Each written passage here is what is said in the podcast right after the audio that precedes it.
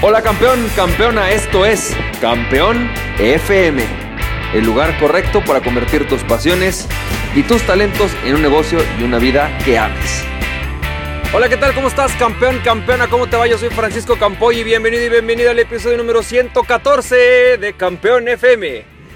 Y campeón, campeona, hoy te quiero hablar de esto que es el cuadrante del flujo del dinero de Robert Kiyosaki ¿Y por qué posiblemente el cuadrante del flujo del dinero es una versión o una visión limitada y no necesariamente la más práctica, ni la que más te va a ayudar con relación al aumentar tu riqueza o al proceso de generar más riqueza? Y vamos a platicar un poco acerca de esto. Fíjate, Robert Kiyosaki, si ya leíste el libro eh, Padre Rico, Padre Pobre y luego el del cuadrante del flujo del dinero, creó un sencillo cuadro, es una cruz, en donde hay cuatro cuadrantes de la riqueza. Vamos a platicar un poco de ellos y vamos a platicar un poco acerca de cuál es el concepto de Robert Kiyosaki eh, de la riqueza. Robert Kiyosaki lo que nos enseña en sus libros es que la riqueza es una forma de pensar y en eso yo estoy totalmente de acuerdo. Eh, tu riqueza es consecuencia de una forma en la que piensas. Por lo tanto, si tú eres rico, vas a crear riqueza. Si tú eres pobre mentalmente, vas a crear poca riqueza. Entre más rico eres mentalmente, entre más rico eres en, en tu forma de ser, más capacidad de creación de riqueza vas a tener. Es decir, si bien él dice la riqueza es una forma de pensar, en realidad no lo es, ¿no? La riqueza es consecuencia de una forma de pensar, sumada a una historia, sumada a, oye, como hay una parte que me heredan, por ejemplo, los bienes, y eso forma parte de mi riqueza, pues bueno, en efecto es una forma de pensar, viene como consecuencia de una forma de pensar, de una forma de actuar, pero también como consecuencia de algo que yo fui heredando. Por lo menos en la parte, en esta parte material. Si nosotros eh, recuerda la, descripción o definición que hicimos ayer de riqueza, es un poco más amplio que esto. Pero vamos a, partir de ahí. Entonces Robert Kiyosaki lo que nos dice es que hay cuatro cuadrantes. El, cuadrante del empleado, ¿no? En la parte superior izquierda. Luego el cuadrante del autoempleado en la parte inferior izquierda. Luego el cuadrante del eh, eh, empresario en el cuadrante superior derecho. Y en el cuadrante inferior derecho, el cuadrante del inversionista. Y lo que nos dice es que las personas más ricas del, más ricas del mundo son aquellas que están dentro del lado derecho de los cuadrantes. Es decir, en el, mundo del, eh, del dueño de negocios y en el cuadrante del inversionista. Mientras que aquellas personas que están en el cuadrante del empleado y del autoempleado no necesariamente son las más ricas. ¿Por qué? Porque la universidad nos enseña a ser empleados o autoempleados. Eh, y de ahí, pues bueno, obviamente cuando nosotros leemos una cosa como esta, pues nos damos cuenta que sí, que en efecto muchas de las personas más ricas del mundo son dueños de negocios.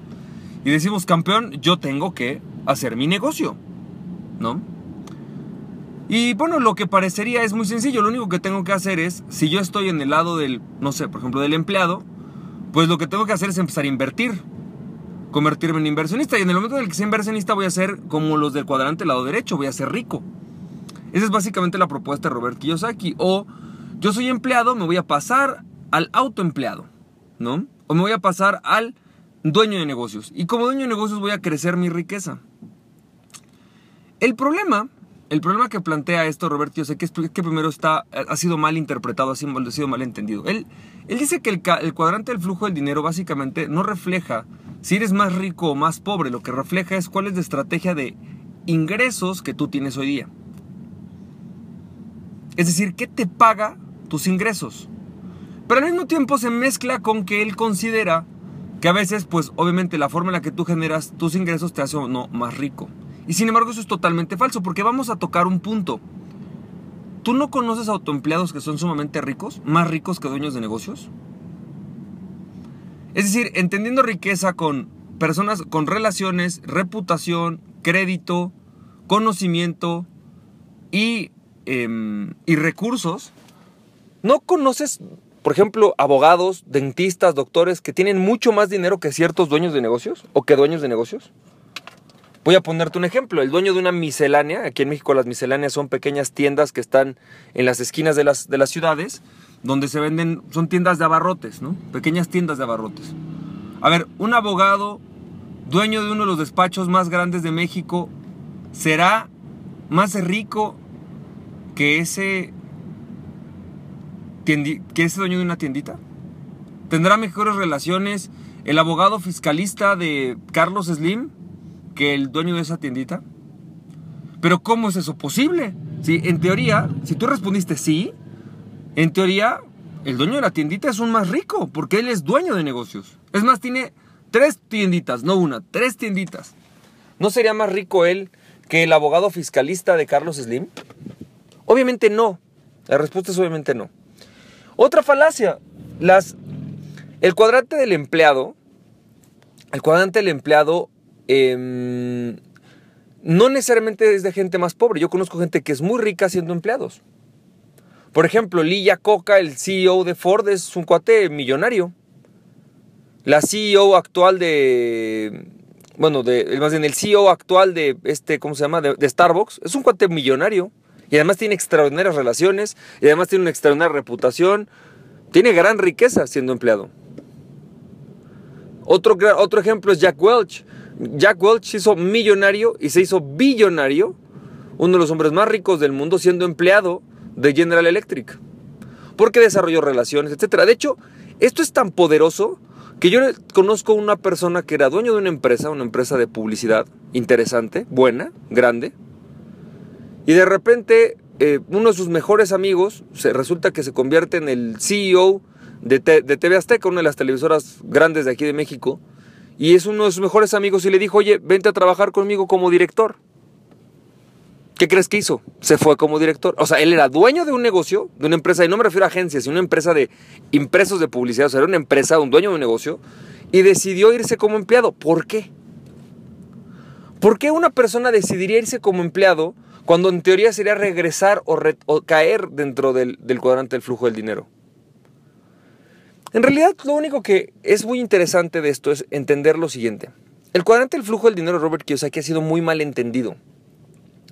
Robert Kiyosaki, cuando tú lees el libro del cuadrante del flujo del dinero, lo único que nos dice es que el cuadrante del flujo del dinero es una es cuál es tu fuente principal de ingresos.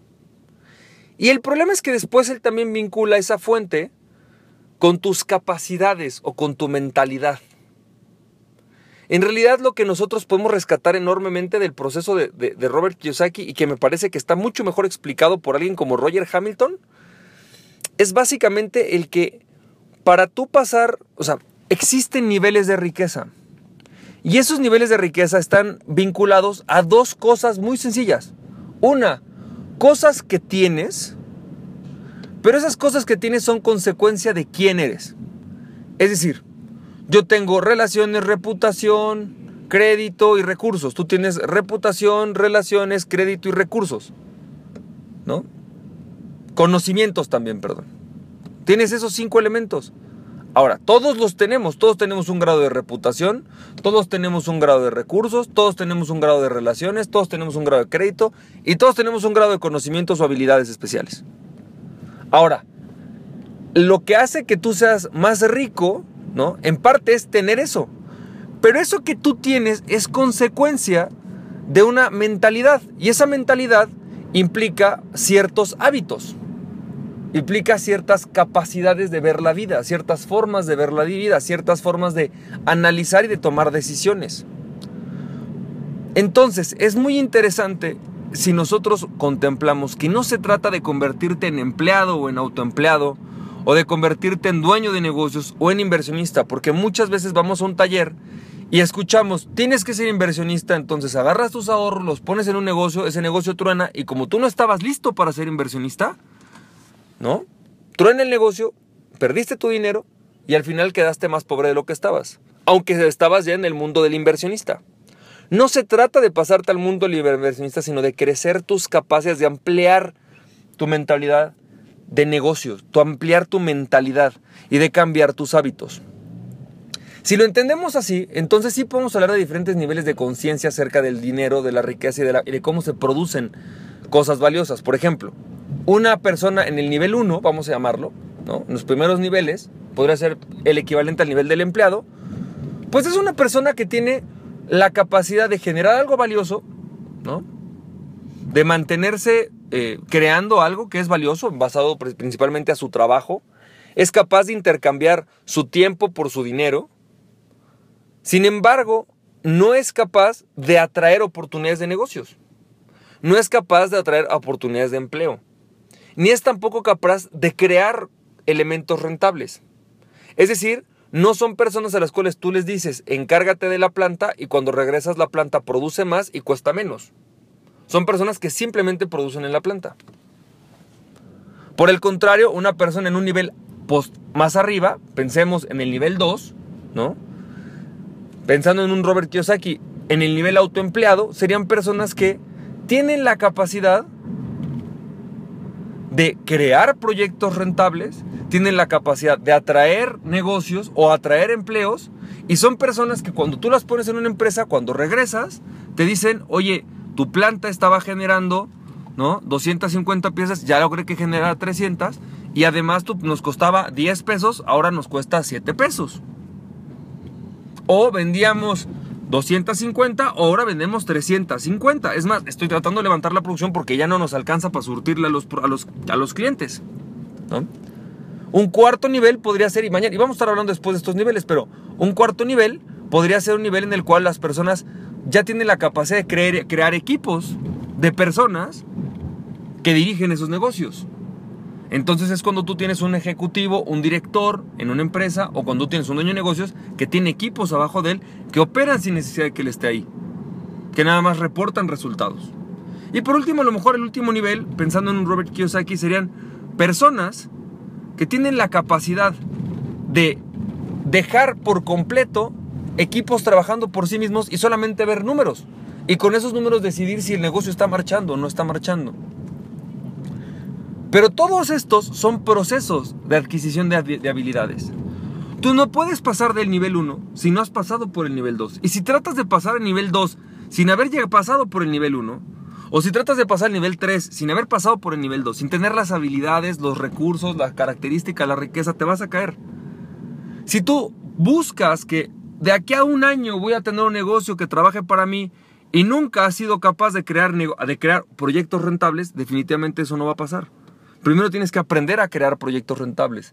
Después tienes que aprender a crear equipos que manejen esos, esos, esos proyectos rentables y así sucesivamente. Lo que nos podemos dar entonces cuenta es que la riqueza es un proceso de aprendizaje de habilidades. Y tenemos que invertir en ese proceso. Tenemos que pasar tiempo en ese proceso. Tenemos que cometer errores en ese proceso. Así que campeón, campeón, espero que esto te haya servido. Espero que el día de hoy estos audios te hayan servido para cambiar tu forma y posiblemente ser un poco diferente y ver de forma diferente este concepto de Robert Kiyosaki del cuadrante del flujo del dinero. Y también para, a lo mejor lo, lo que busco en estos audios, en este audio en particular, es que nos demos cuenta que no solo se trata de decir, hoy voy a ser empleado, hoy voy a ser autoempleado, hoy voy a ser dueño de negocios, mañana voy a ser inversionista. No, es más bien qué habilidades tengo que desarrollar, qué nivel de conciencia tengo que desarrollar, qué conceptos sobre el dinero tengo que desarrollar, qué nivel de liderazgo tengo que tener. Y basado en eso entonces podremos progresar hacia siguientes niveles. Campeón, campeón, espero que esto te haya servido. Te mando un fuerte abrazo y recuerda aquella persona que se conoce a sí mismo es invencible. Conoce a ti mismo y nada ni nadie podrá detenerte. Nos estamos viendo, campeón, campeona. Besos y abrazos. Bye bye.